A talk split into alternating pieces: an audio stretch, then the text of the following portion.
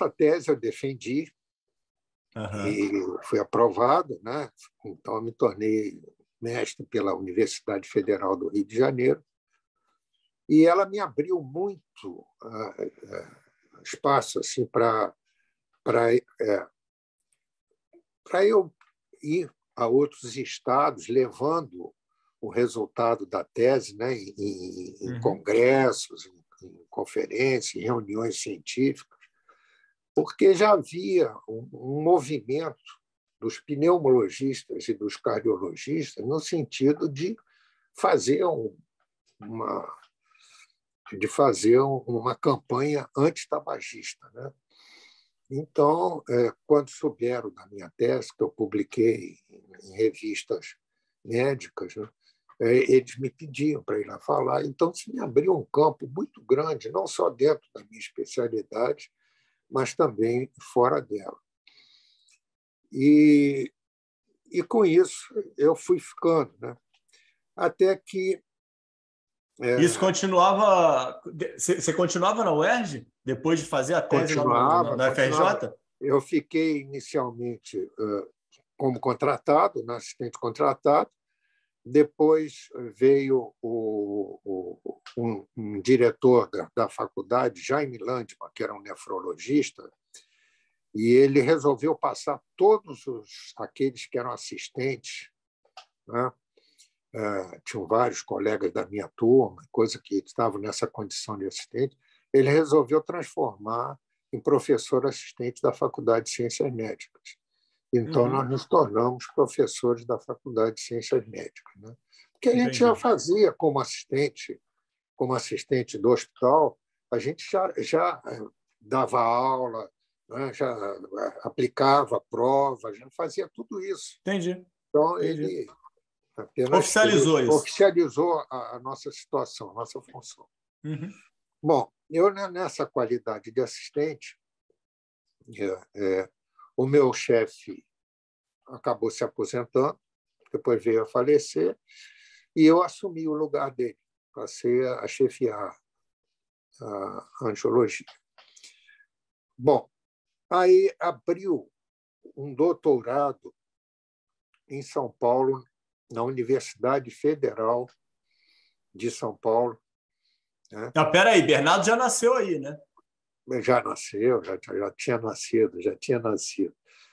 Abriu um doutorado na, na, na, na universidade, no Hospital São Paulo, na, cadeira de na cadeira de cirurgia vascular, né? E o chefe dessa, dessa cadeira, é o Nil Burian, ele já me conhecia de congresso, gostava muito de mim também, coisa e tudo, me convidou para ir fazer o doutorado.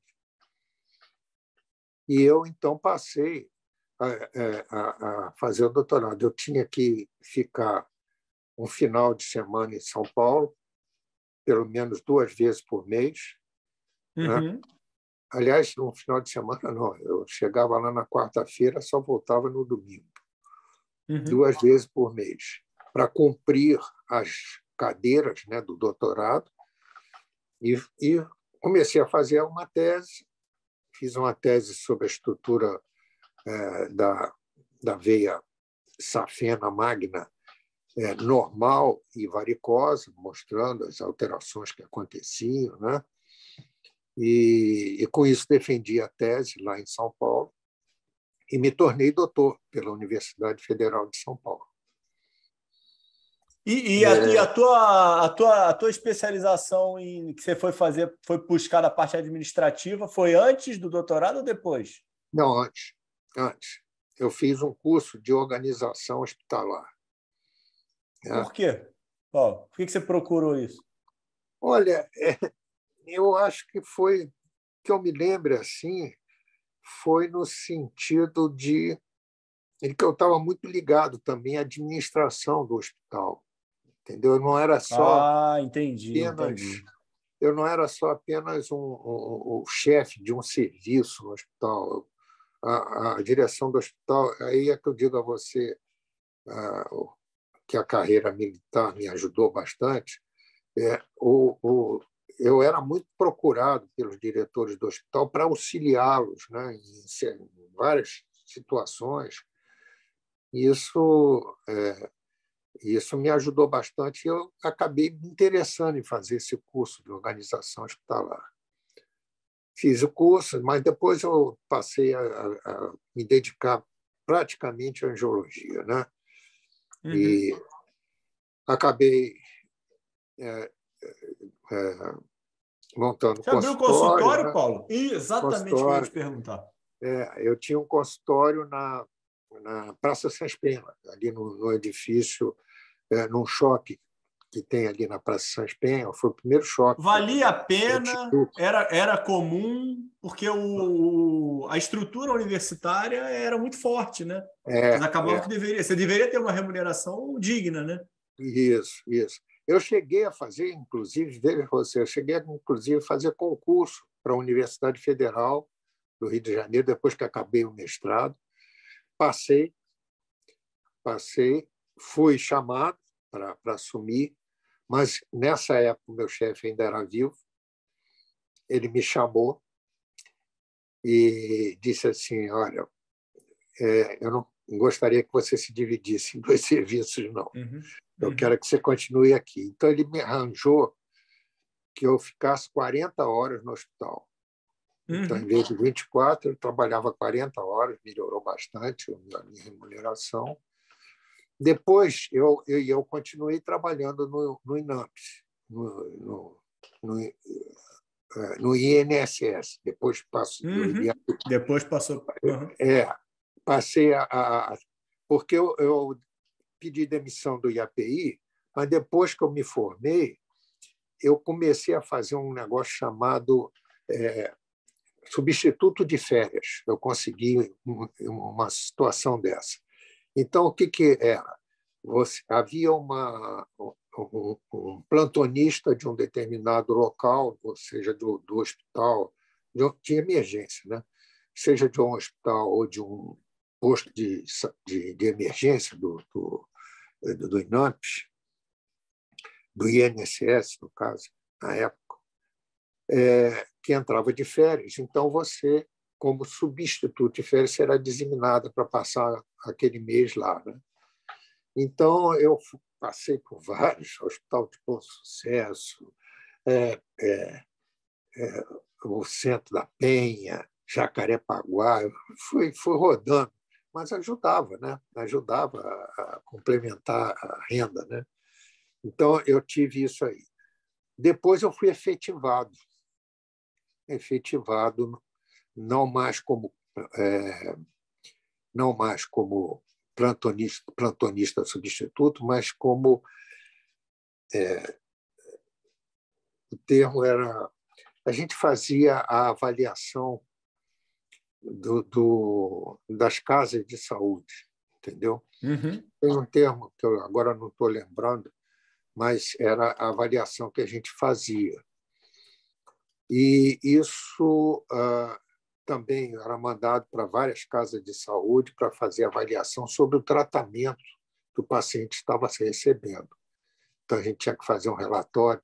Isso também me fez a, é, estudar a, a organização hospitalar. Entendeu? Bom, ah, mas aí eu consegui, com o doutorado, também é, o, o, posto de emergência da Praça da Bandeira, do, do INAMPS, acabou é, sendo transferido para o hospital, lá para o Pedro Ernesto. Uhum. Então, o que, que eles fizeram comigo? Me mandaram para assumir a vice-direção desse posto. Então, eu trabalhava no hospital como trabalhava no hospital como chefe da, da angiologia. Você era o técnico, goleiro, o atacante, meio-campo? Como professor da Faculdade de Ciências Médicas, vice-diretor do posto de emergência, né? e eventualmente ajudando lá na, na organização. E fui assim levando a minha vida até até é, e ainda tinha um consultório, né? Até me aposentar. Uhum. E quando eu me aposentei, eu é, é, vou te dizer a você apenas o seguinte: essa abertura que eu tive dentro da, da especialidade me permitiu viajar não só aqui pelo Brasil, mas eu também fui a, a vários locais é, no exterior, né? Uhum. Uruguai, Argentina, Chile, chamava para ir participar de congresso ou de coisa. Então, isso deu, me deu uma coisa. Chegou o momento da aposentadoria, sabe? O momento da aposentadoria que é, foi o momento que eu deixei o Hospital Pedro Ernesto, continuei só no, no, no me, me, aposentei também no, no, no INAMPS e continuei só no consultório, mas por um pouco tempo, porque eu tive dois amigos cirurgiões vasculares, no Arno von Ristoff e Carlos Peixoto, uhum. que compraram a Clínica Sorocaba. Uhum. Eles compraram a Clínica Sorocaba, que era uma clínica muito famosa ali no Botafogo, né? antiga, muito famosa. Ela, é, a clínica ela tinha um. Eles compraram. Quando foi isso, Paulo? Hospitalar. Isso foi. Já tinha feito doutorado já? Já tinha feito doutorado, já estava aposentando. Já estava aposentando. Ah, você falou, você já estava se aposentando. Estava tá, me aposentando. Ah, ok. Isso acho que foi por volta de 90, 90 e poucos. Eles compraram a parte hospitalar da clínica, né? porque tá. a clínica ela tinha uma parte de consultórios, uhum. tinha uma parte de exames, exames complementares, né? exame radiológico, e eles então compraram essa parte do, do, do da clínica em si, da internação e dos exames complementares. E aí me chamaram para ser o diretor técnico. E eu, durante um período que, se eu não me engano, foi quase 10 anos, de 8 a 10 anos, eu fui diretor técnico dessa clínica. Né? Uhum. E foi outra experiência que eu tive muito boa também, que eu gostei muito.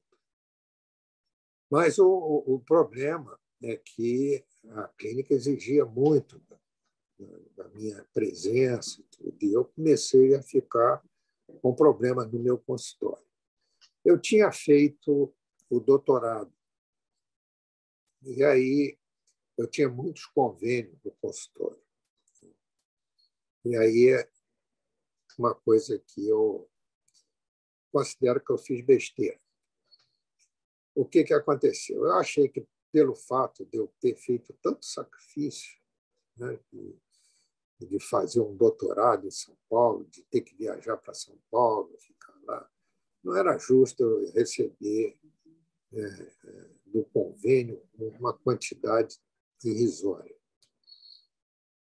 Então, eu resolvi acabar com os convênios. Acabei com o convênio que eu tinha com o Banco do Brasil, eu só não tinha convênio com a Unimed, eu não me tornei uhum. coisa da Unimed, mas o resto eu tinha convênio com vários convênios. Né? Banef, Bradesco, enfim. Aí eu resolvi acabar com os convênios e ficar só com pacientes particulares. Isso mingou a clínica. Né? E isso a consulta devia ser muito melhor do que hoje, né? É. Pagava-se é. melhor, né? Pois é. Não era o que você merecia. É. Aí o que, que aconteceu? Mingou a clínica, eu sendo muito exigido pela clínica Sorocaba, né? e o, um dos, dos donos da clínica, muito meu amigo, Arno von Riston, é, ele tinha consultório, também consultório lá na clínica Sorocaba, né? e ele me ofereceu, não, bota seu consultório para cá, atende paciente aqui, coisa. Eu Sim. aceitei. E recebi uma proposta de vender a sala, que era minha, lá do Shopping 45, na Tijuca. Uhum.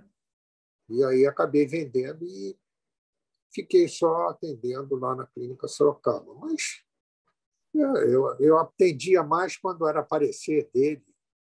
Sim. O cirurgião vascular me pediam aparecer, e aí eu atendia. E aí, com isso, eu acabei é, me afastando da área particular. Bom, anos depois, se eu não me engano, eu fiquei uns oito anos como diretor técnico lá da Clínica Sorocaba. Ah, o, o Grupo DOR resolveu comprar... mas você viveu, você viveu um momento muito bom da Clínica Sorocaba, né, Paulo?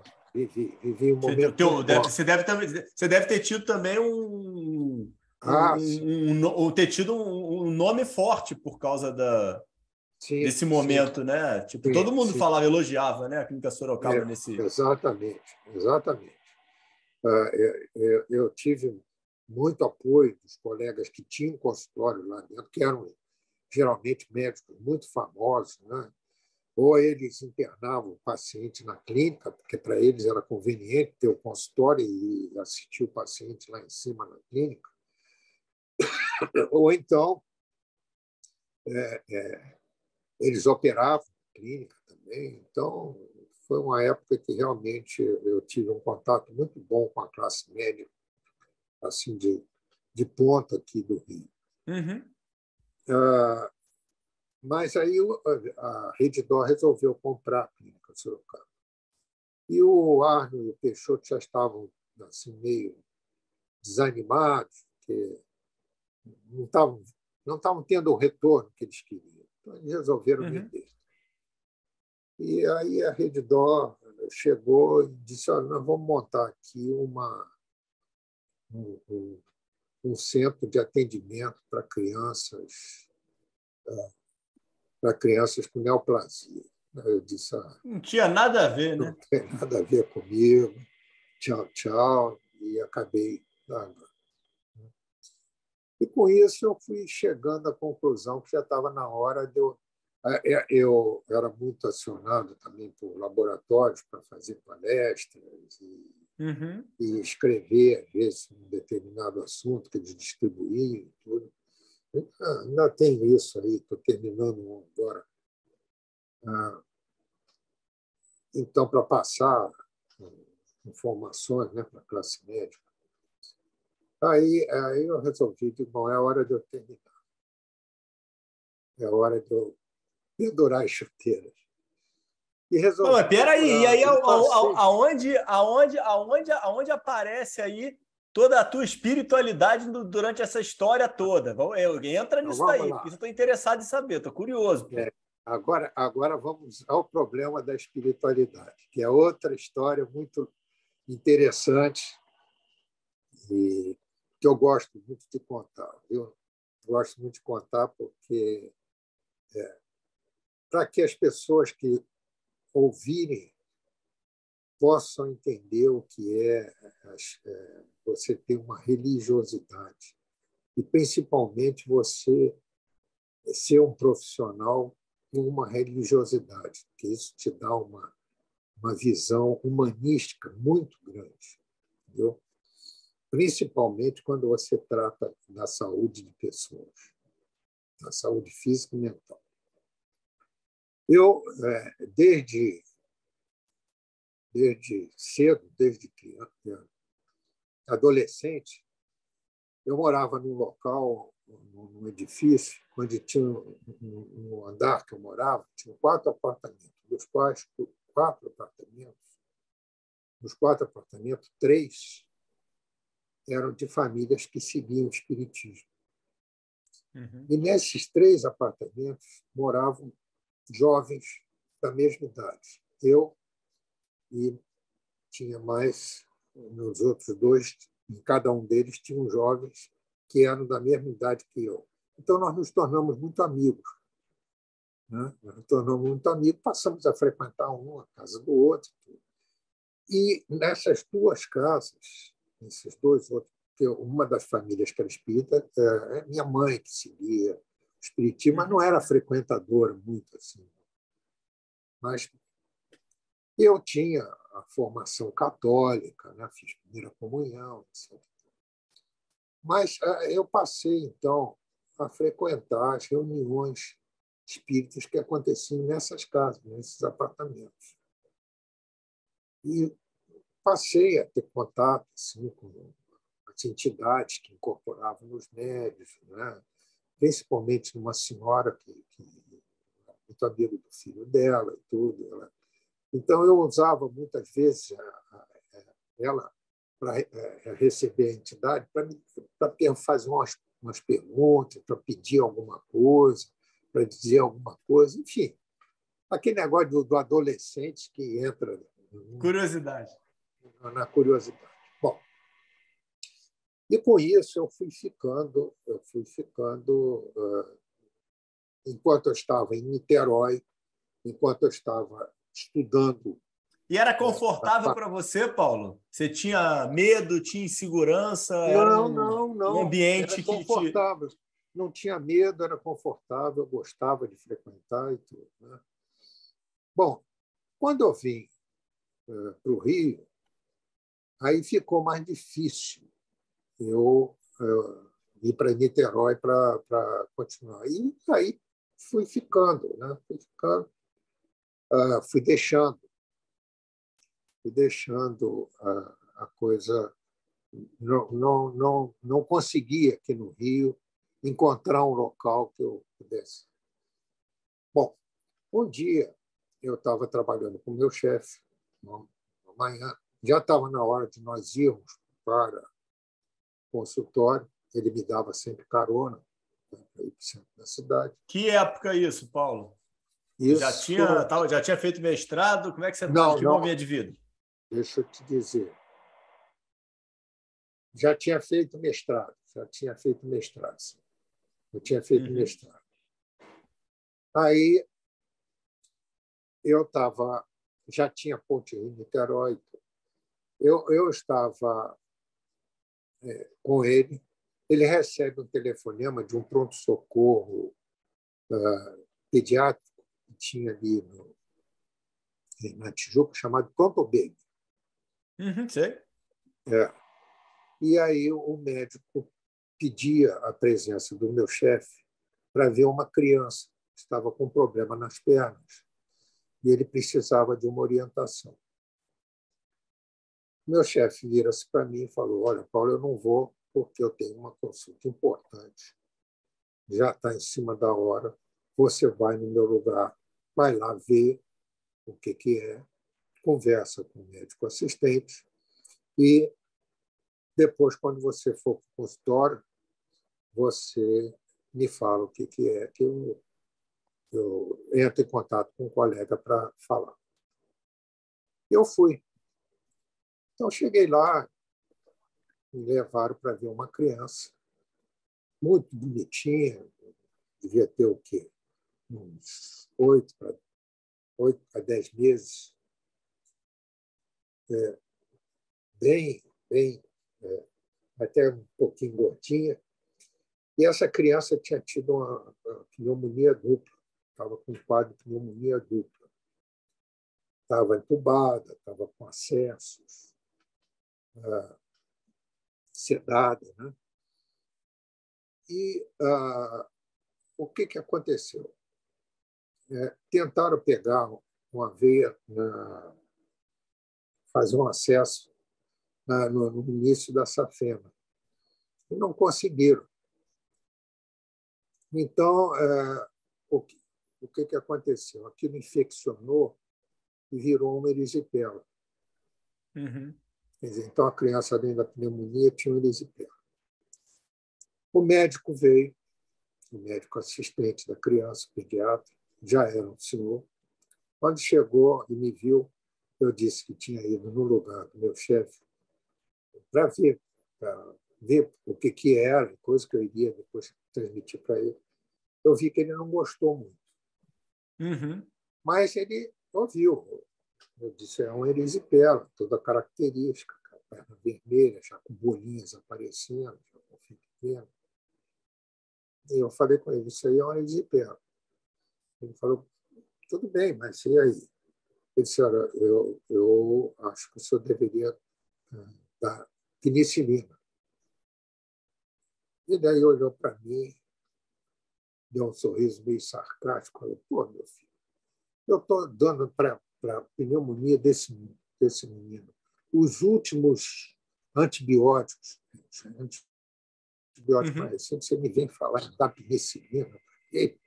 fiquei meio sem graça, mas disse para ele: olha, é o que nós costumamos fazer lá no hospital, um bom resultado e tudo, porque a gente realmente, você via chegar lá no hospital paciente tomando outro tipo de antibiótico, com erisipela, e quando você suspendia e dava penicilina, ele melhorava imediatamente.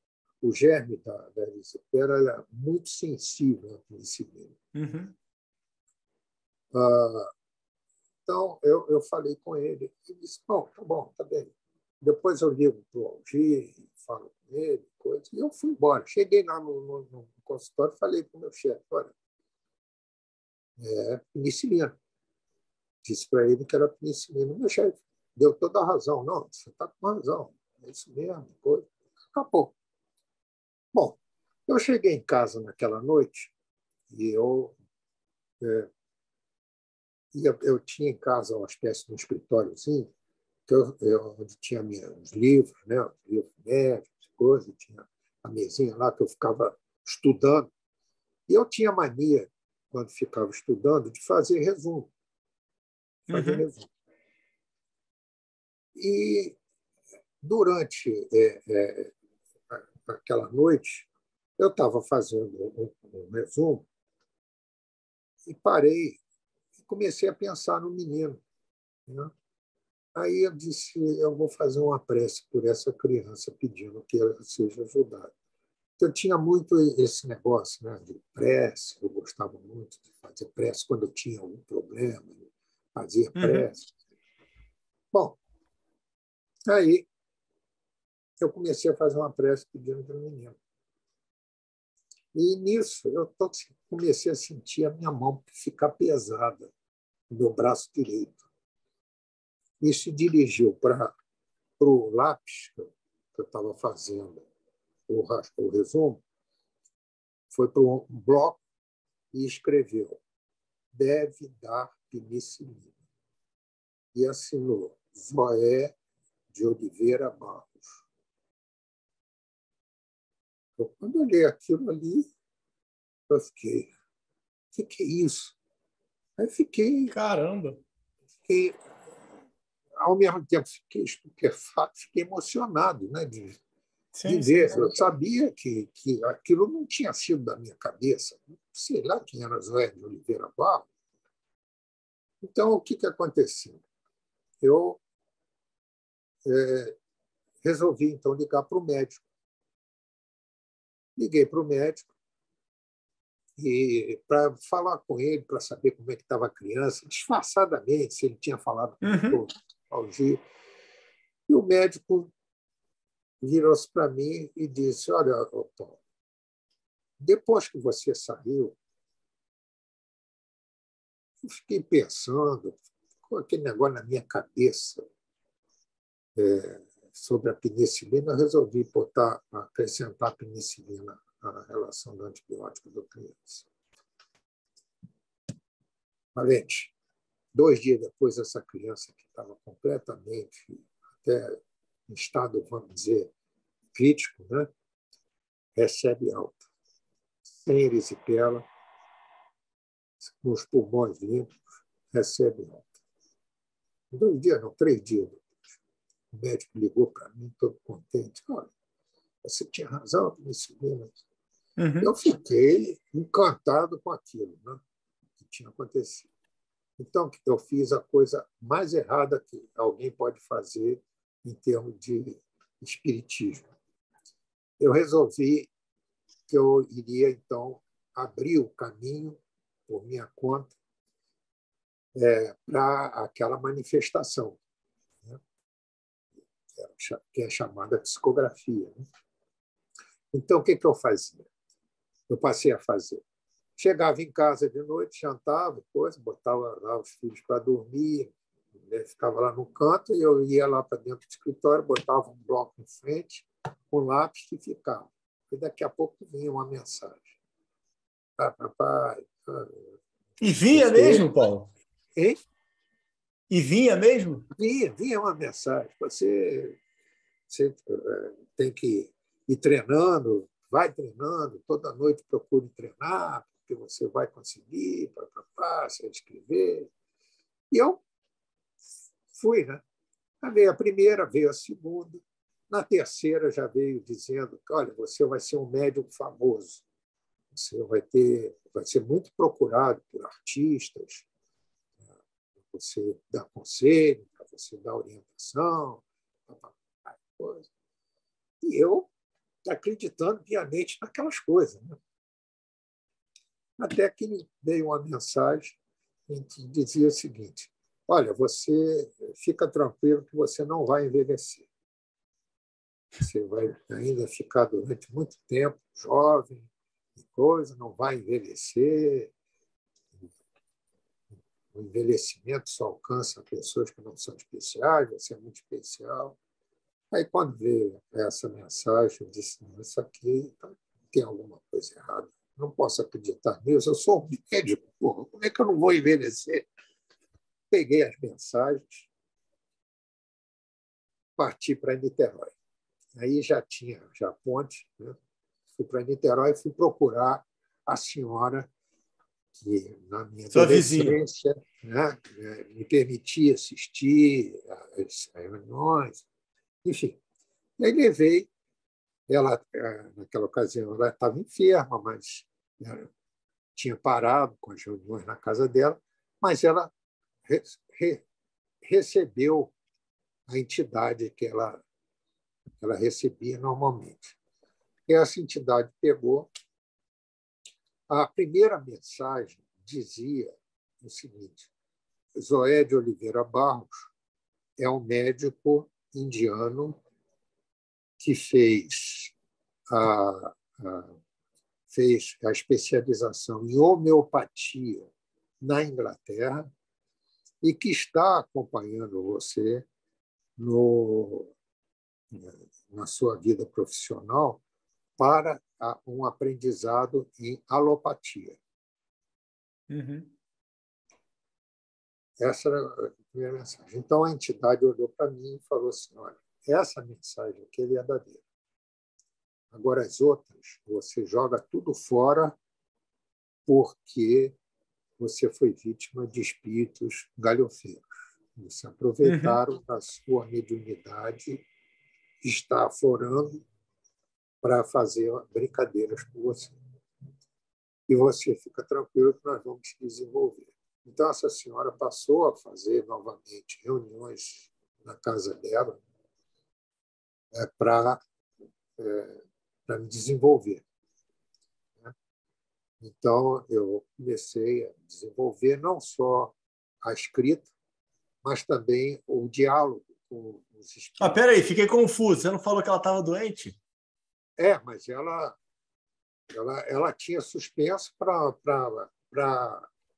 vamos dizer, para não, não ter essa atividade constante, né? mas ela, tá, entendi, ela tinha entendi, como entendi. filho, entendeu? Aí entendi, ela viu que eu precisava realmente. Fez para te ajudar. É, fez para me ajudar.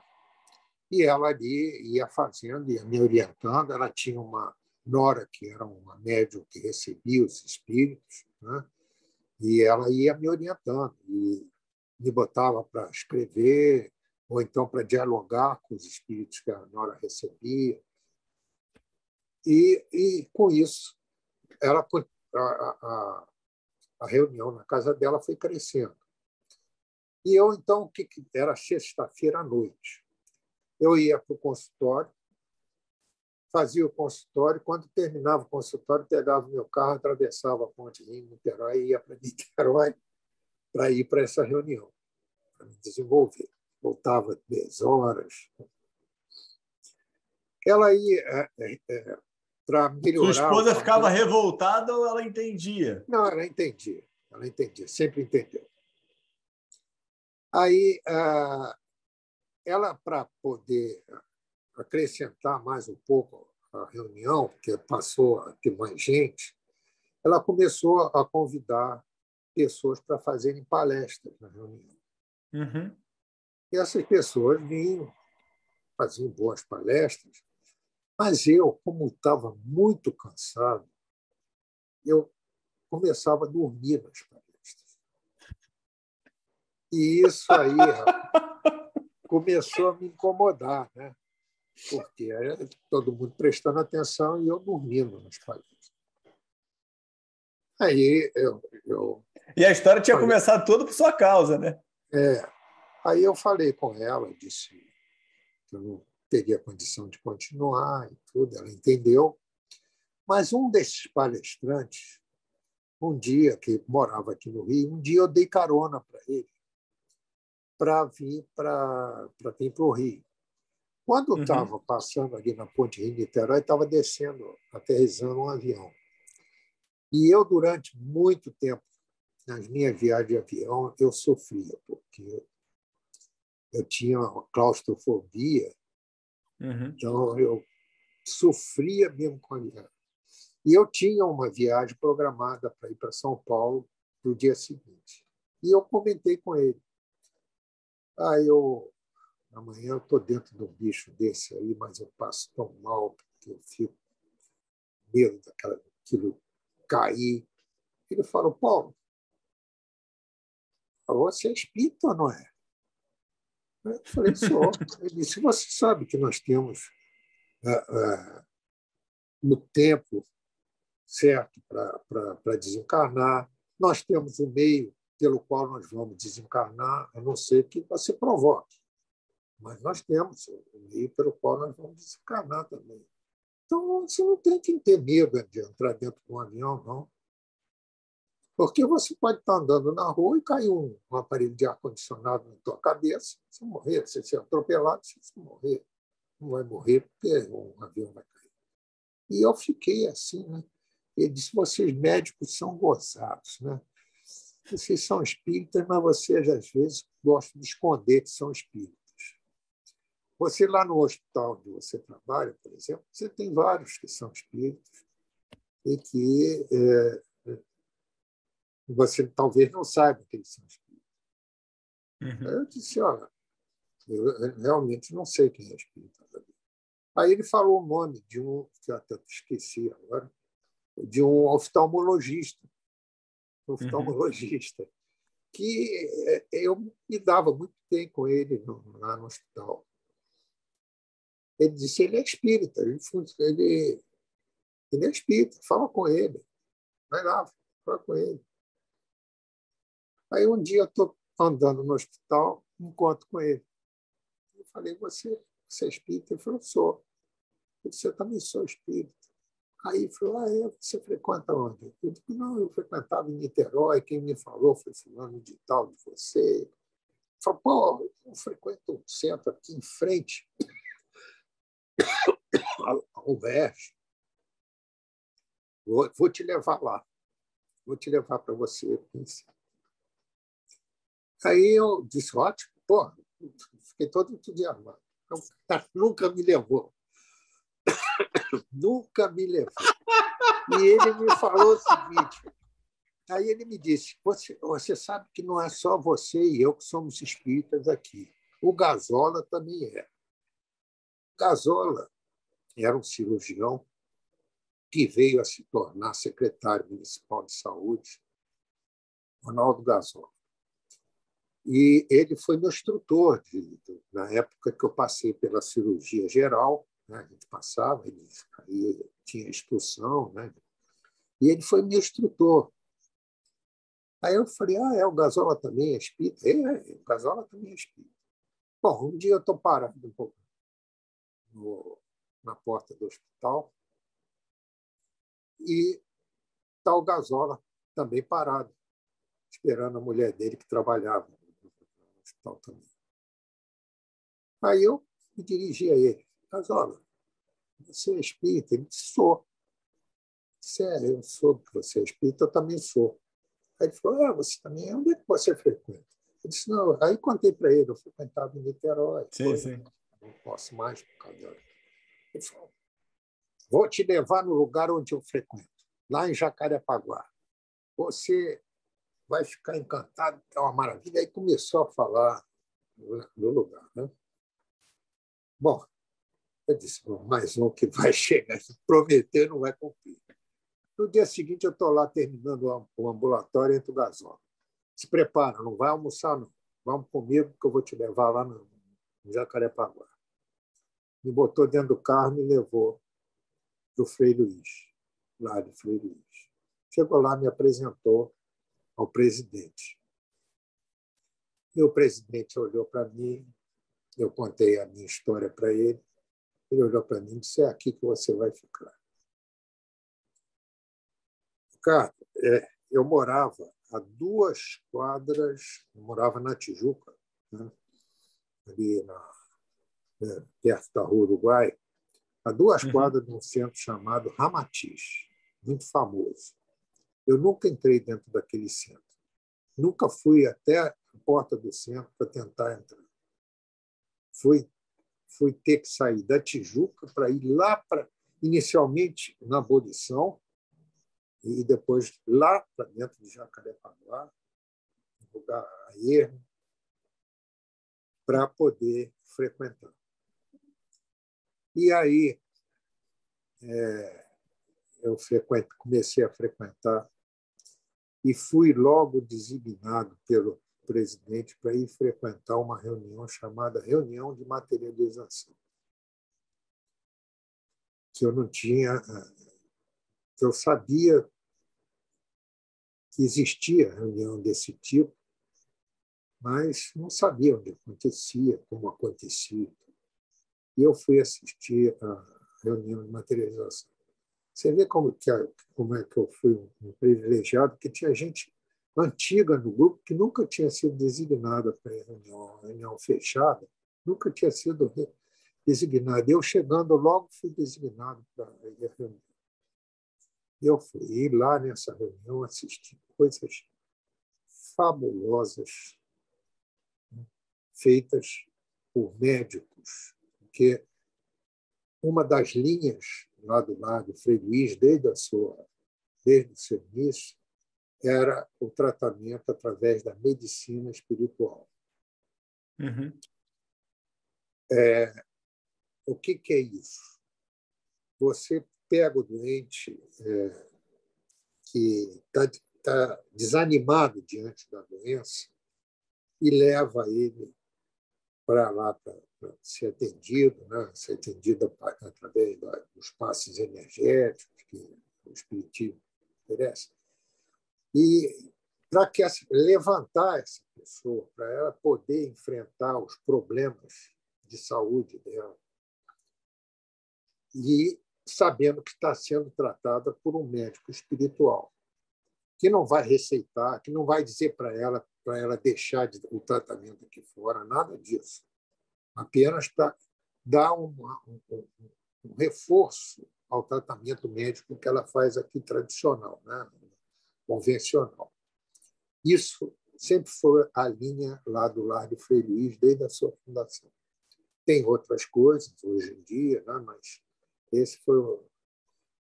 Então, eu vi coisas ali feitas por médicos espirituais impressionantes impressionante, que não deixa a menor dúvida, primeiro, que a vida continua. Uhum. Segundo, que é possível você, às vezes, eliminar coisas que existem no seu corpo físico ou no seu corpo perispiritual que possam estar prejudicando você fisicamente. Então, retirada de tumor, retirar, é, é, é, é é preciso deixar muito claro que não se trata de pátio de milagres. Isso depende muito do merecimento de cada um. Merecimento significa se você se reformou intimamente, se aquilo ali já não é para você passar por aquilo. Né? Você pega, às vezes, você às vezes tem um tumor neoplásico que não é para você ter tumor. Então, aquilo é retirado você, porque não está uhum. na sua. Nós, quando reencarnamos, nós fazemos uma programação reencarnatória que inclui desde a forma com que você vai, que inclui os diversos percalços que você vai ter na sua vida, né?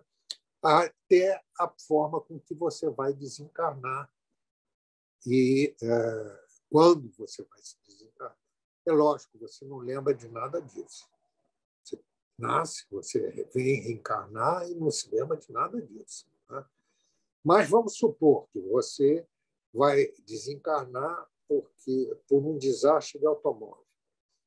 Mas durante você sabe que é possível a gente pegar aí um tumor, né, ter um tumor neoplásico provocado por alguma coisa, né?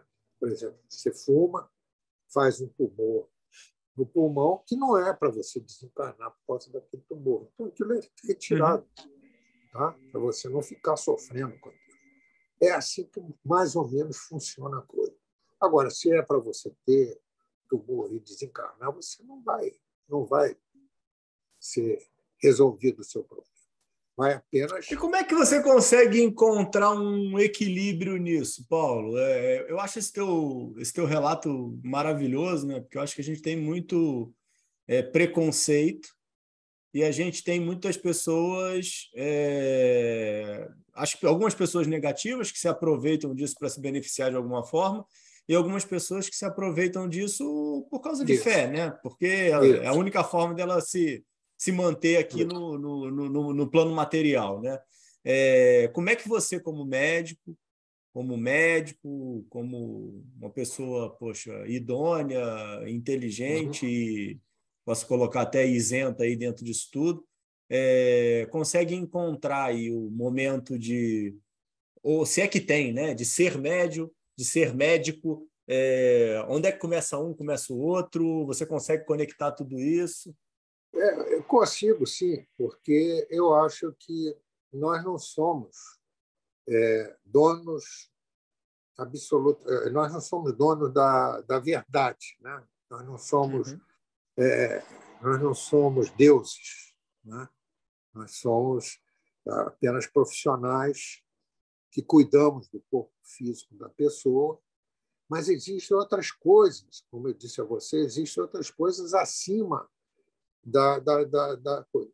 Quem não, não, dizer, quem não acredita tem realmente dificuldade de entender por que, que uma pessoa que tem um câncer, de repente, faz lá a sua, a sua imagem mostrando o câncer, vai para um tratamento médico espiritual faz novamente a imagem e não tem mais o tumor.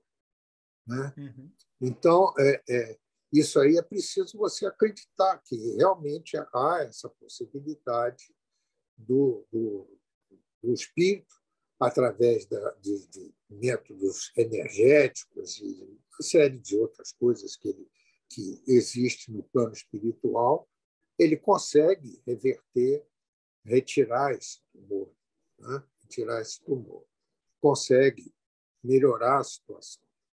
Eu tenho um trabalho que eu faço lá dentro, que eu considero extremamente importante.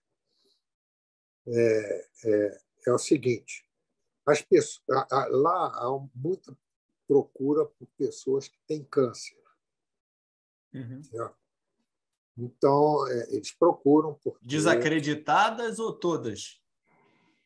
é, desacreditadas, todas, todas, todas. A pessoa tem um câncer, vai, vai procurar lá o lá feliz para se tratar, porque já tem essa fama de que lá uhum. existe o tratamento médico espiritual e a pessoa vai para lá, né? vai para lá para tentar ver se, se consegue. Ouve falar que fulano tinha isso, deixou de ter, porque foi lá no lado Frei Luiz e conseguiu. Então, eu, eu, o que, que eu fiz lá? É, já tem já três anos que existe. Eu fiz um chamado grupo de acolhimento. O que, que é isso? A pessoa antigamente que tinha uma doença grave, como câncer, né?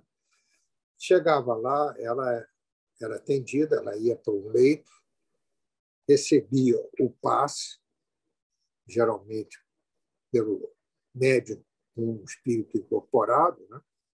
recebia o passe e ia embora. Ia embora, voltava depois, era remarcado, etc. Mas eu, eu, eu, eu, no Pedro Ernesto, eu tive um trabalho com amputados.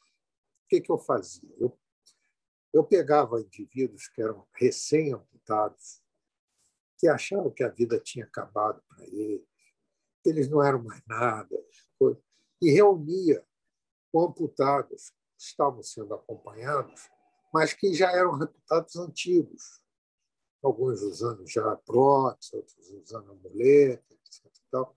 Reunia e ali fazia com que eles trocassem e dessem um depoimento sobre o que era a vida de amputado, como eles conseguiram se reerguer, uhum. etc. Isso era muito bom para os recém-amputados, uhum. uhum. porque sentiam que a vida não terminava pelo fato de ter perdido uma sim, perna, sim, sim, um braço. Então, resolvi levar esse tipo de trabalho também lá para dentro do Feliz com os portadores de câncer. Uhum. Entendeu? Então, você tem gente que chega lá é, é, achando que a vida terminou, porque teve um diagnóstico de câncer, outros pensando em suicídio. E, uhum. e aí a gente coloca eles em grupo, ali conversando, cada um dando o seu depoimento, dizendo como está enfrentando a doença. Então, você tem aquele que diz: Não, eu acho que eu não, não, não, a vida não tem mais sentido para mim, coisa, estou sofrendo muito, minha família está sofrendo. Aí tem o outro que tem um, um, câncer mais ou menos até igual que ele tem e diz assim, não, eu, eu vivo cada dia um dia. Uhum. Vou fazendo a minha vida, estou tocando a minha vida. Depois chega um outro e diz assim, olha, eu me curei. Eu me curei. Meu médico não sabe informar, não sabe dizer o que, que aconteceu, mas eu fui curado. Então, você com isso, você muda né, a, a, visão mental da pessoa sobre a doença do qual é portador. Isso está dando um resultado maravilhoso, porque a gente ouve depoimentos lá de pessoas que estavam completamente desiludidas da vida em função da doença e que, de repente, dizem, não, eu voltei outra vez a fazer o que eu fazia, estou fazendo isso, estou fazendo meu tratamento, estou enfrentando, e enfrentam, por exemplo, uma quimioterapia que você sabe dá efeitos colaterais, muitas vezes eles enfrentam aquela quimioterapia sem apresentar efeitos colaterais, sem nada. O que é aquilo? São as entidades que estão ajudando ele pode uhum. curar o câncer dele, mas estão diminuindo as dores que ele sente, estão é, é, diminuindo os efeitos colaterais da quimioterapia. Né? Então, eles são assistidos por essas entidades médicas, né? como o Dr. Bezerra de Menezes, que é um médico muito conhecido, um espírito conhecido médico, tem outros, né? tem outros, tem médicos alemães, tem médicos brasileiros, que, quando passam para a vida espiritual, pedem para continuar exercendo a medicina. E aí eles vêm para fazer esse tipo de trabalho. Lá no, no Frei Luiz, nós não temos só esse tipo de trabalho. Nós temos trabalho com dependentes químicos, nós temos trabalho com pessoas que perderam entes queridos, nós temos trabalho com pessoas que se, é, pensam em retirar a vida Uhum. Bom, o que, que isso significou para mim na minha vida profissional? É, eu passei a ter uma visão de que aquele paciente não é só a doença. É um uhum. indivíduo que tem é, sentimentos que podem estar é, que podem estar incomodando a ele. Né? Ele tem necessidades é, emocionais que a gente precisa saber. Então, tem uma série de coisas que a, a, a religiosidade, já não digo nem a doutrina espírita, você ter uma religiosidade, seguir uma, uma uhum. religião, ajuda muito na sua prática como médico. Né? Você não vê só o indivíduo físico, você vê que aquele indivíduo, ele além do físico, ele precisa às vezes ser tratado também na sua parte emocional. Isso chama muito a gente para fazer isso. Entendeu? Então, é, eu agradeço todo dia é, ter entrado nessa, nessa linha, não como um fanático, mas como uma pessoa que raciocina, né? uma pessoa que tem, que tem, que tem é, é, é, vamos dizer, consciência da sua uhum. real natureza. Nós somos espíritos que estamos aqui no mundo terreno, cumprindo uma caminhada para evoluir. Vamos ter outras outras experiências reencarnatórias mais adiante, já tivemos outras anteriores. Então, quando você entende disso, você passa a procurar ver as suas imperfeições, né? procurar minorar, não é tornar, querer se tornar santo de um dia para o outro, né? uhum, uhum. É, mas sim é, você é, procurar se melhorar como pessoa também. Né? E, e com isso você é, passa a, a, exercer a sua atividade, seja ela qual for, mas principalmente a nossa, de médico, né? que é, você lida com tanto sofrimento, né?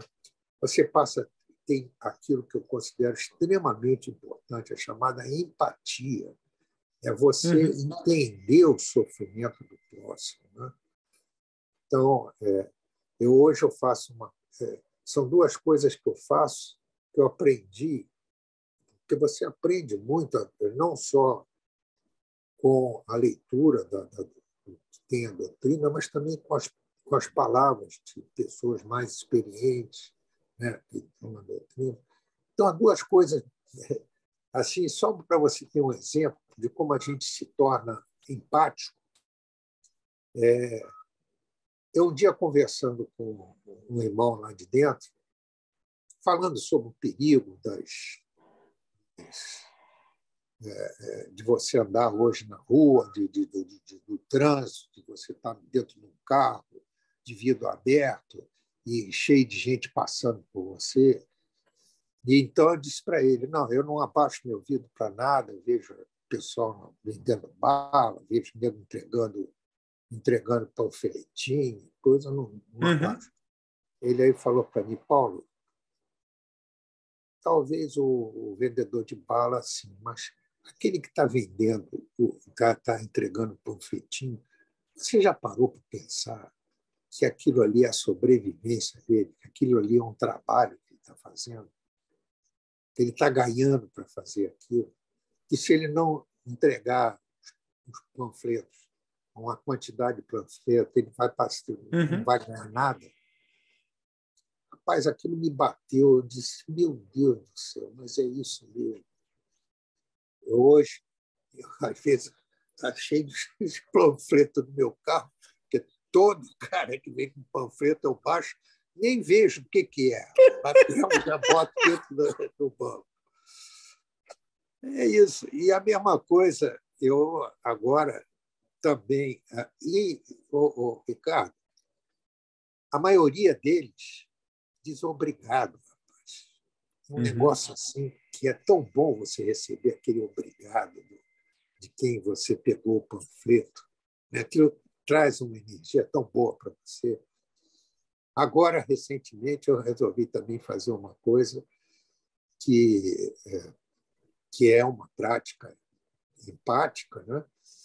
que é quando eu vou ao supermercado fazer as minhas compras, eu sempre compro um pacote de feijão e outro de arroz e boto no carro. Quando eu passo na rua, que eu, que eu, eu vejo lá uma pessoa que eu identifico que está ali, que está com fome, uhum. que precisa, eu pego Sim, sim. Entendeu? Isso também é um, uma coisa que dá uma alegria grande a você, faz um bem-estar tão grande a você, entendeu? Mesmo que até que ele não agradeça, mas de um modo geral eles agradecem muito. Então você saber que você está contribuindo para diminuir a fome de um ser, né? Então, é, é, é, é muito bom. É muito bom. Você aprende. Me diz um negócio, doutor Paulo. É, a gente sempre faz aqui umas indicações de livros aqui e coloca aí para a gente um, um, um, livro aí que a gente possa é, conhecer alguma coisa aí dentro da, da doutrina espírita aí, de adentrar aí. Dê algumas sugestões para a gente. Olha, da doutrina espírita, eu sempre aconselho a pessoa a ler o livro dos espíritos, que aquilo ali foi uma obra que o Allan Kardec, que era um cientista, era um, era um, um, um pedagogo de primeira linha, né? foi ele que codificou a doutrina espírita. Né? Foi ele que codificou o espiritismo, criou. E o que, que ele fez? Ele fazia perguntas e mandava para vários médios a mesma pergunta. E os uhum. espíritos que incorporavam nesse médium mandavam a resposta.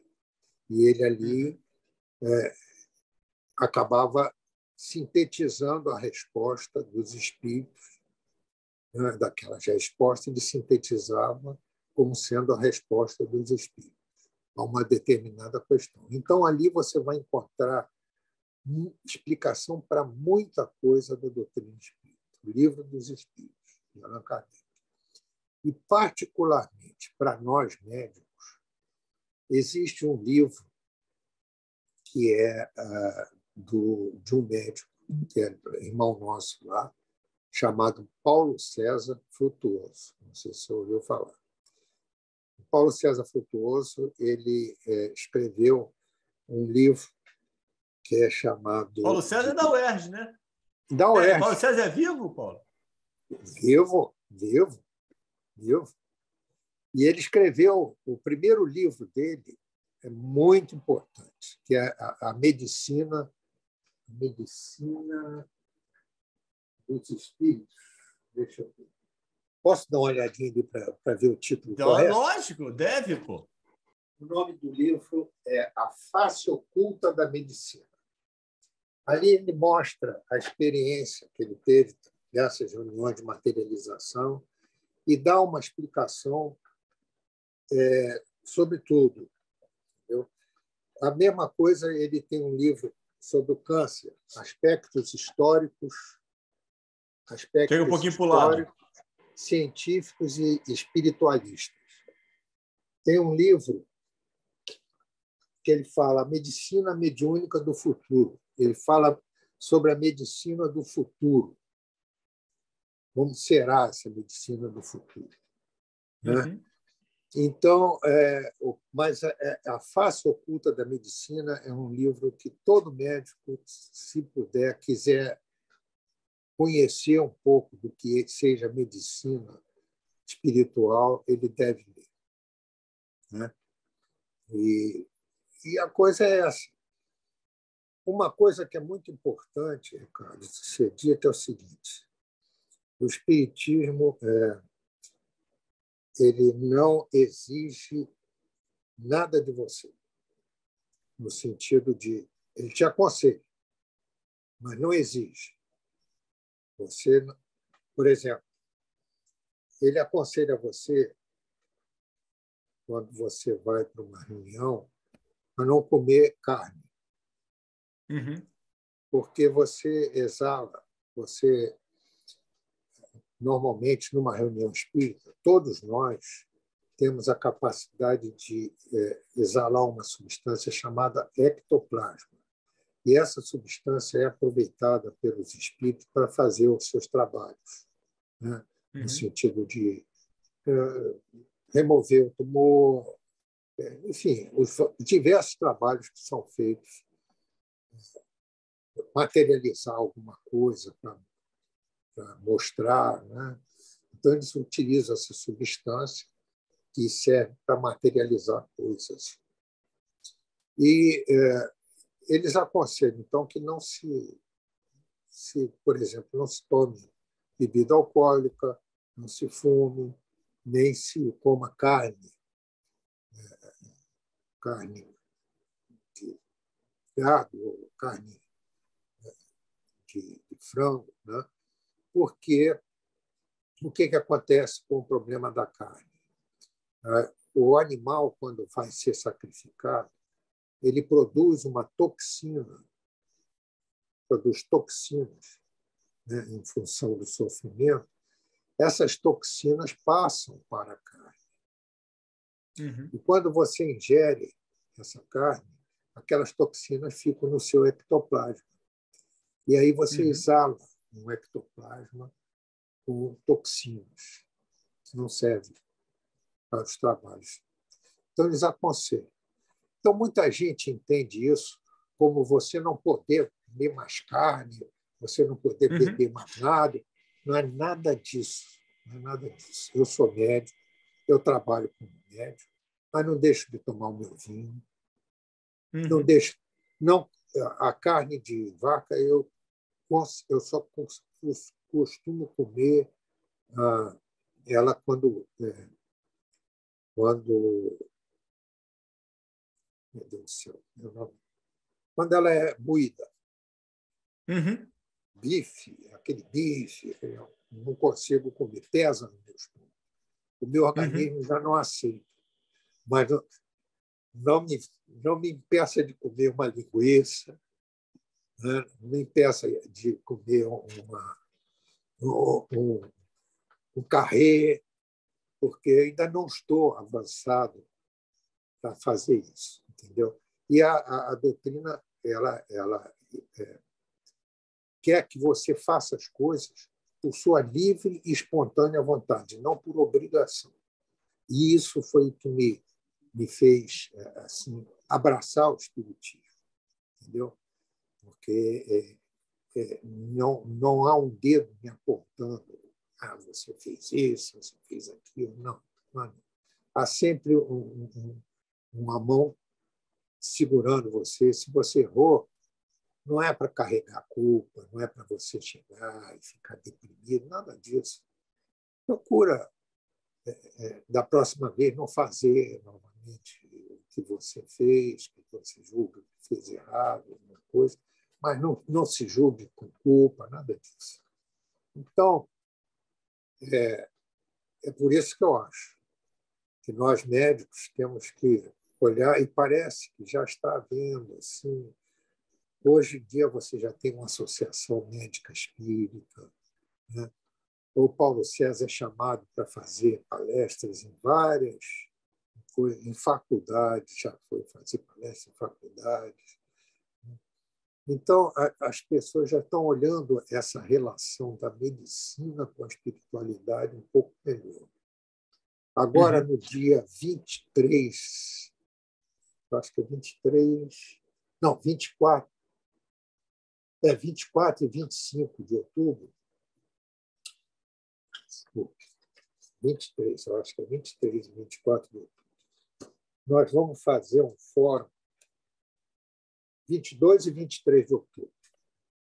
Vai haver um fórum na, lá no lar de Frei Luiz sobre medicina e espiritualidade onde vai ter a participação de vários médicos, inclusive Paulo César Fortunoso, médicos de fora, de, de, médicos de outros estados, que vão para lá para falar sobre aspectos né, é, uhum. da medicina com a espiritualidade.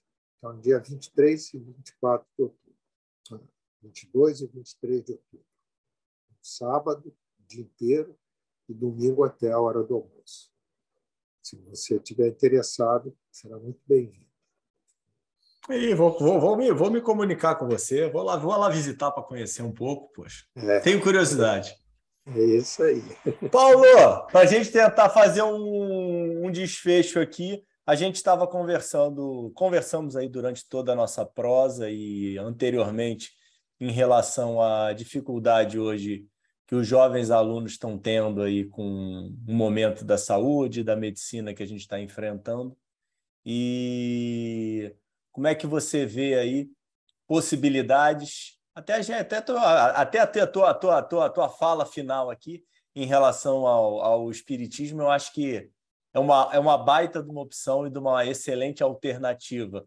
Mas como é que você pode ver aí um, um futuro é, que esses jovens médicos aí podem trilhar para conseguir encontrar o seu caminho de trazer o bem para os nossos pacientes? É, eu acho que uma das coisas que foi perdida é, nesses anos todos dentro da medicina foi justamente esse olhar humanizado para o paciente. Isso precisa ser resgatado. Seja de que maneira for, seja é, mostrando que, é, enfim, mostrando o, quanto é necessário né, que isso aconteça, mas é, eu acho que isso precisa ser resgatado no jovem médico, no médico está se formando, mostrar que a vida não é só matéria, que a vida é também alguma coisa além da matéria, que é o espírito. Né?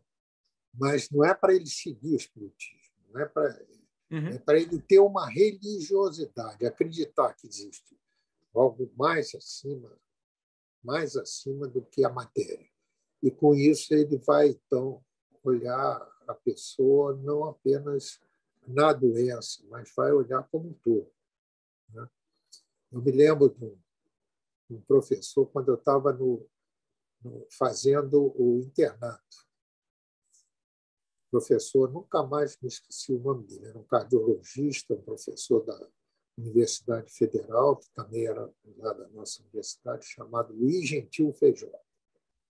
Uhum. Ele um dia chegou na porta do, Aliás, eu não estava fazendo. Eu estava no terceiro ano, frequentando lá nas férias.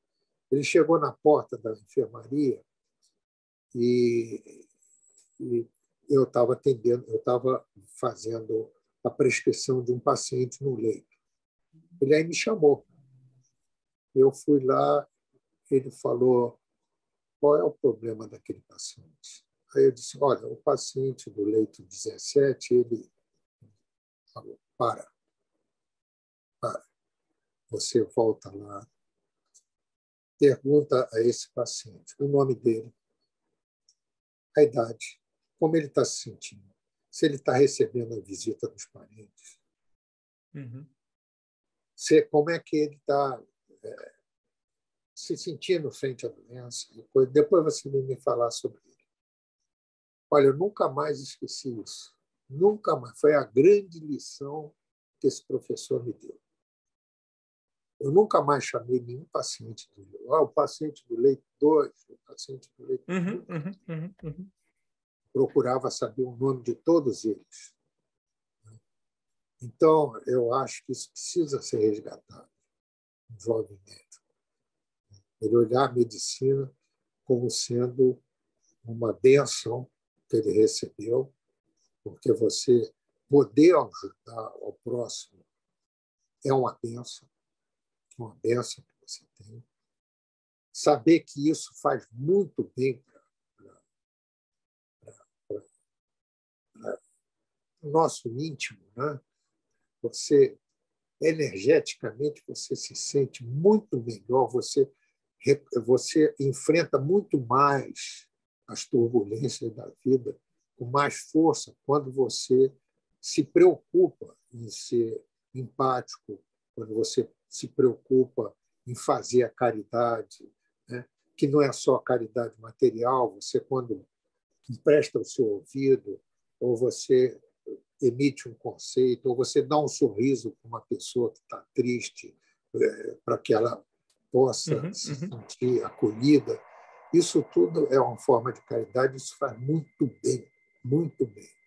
E faz com que a gente chegue nessa altura da vida que eu cheguei, ainda carregando assim, uma, uma sei lá, uma energia muito, que eu me sinto muito bem. Né? Então, é esse. Não se, não, não se desiludir por qualquer coisa pequena que aconteça.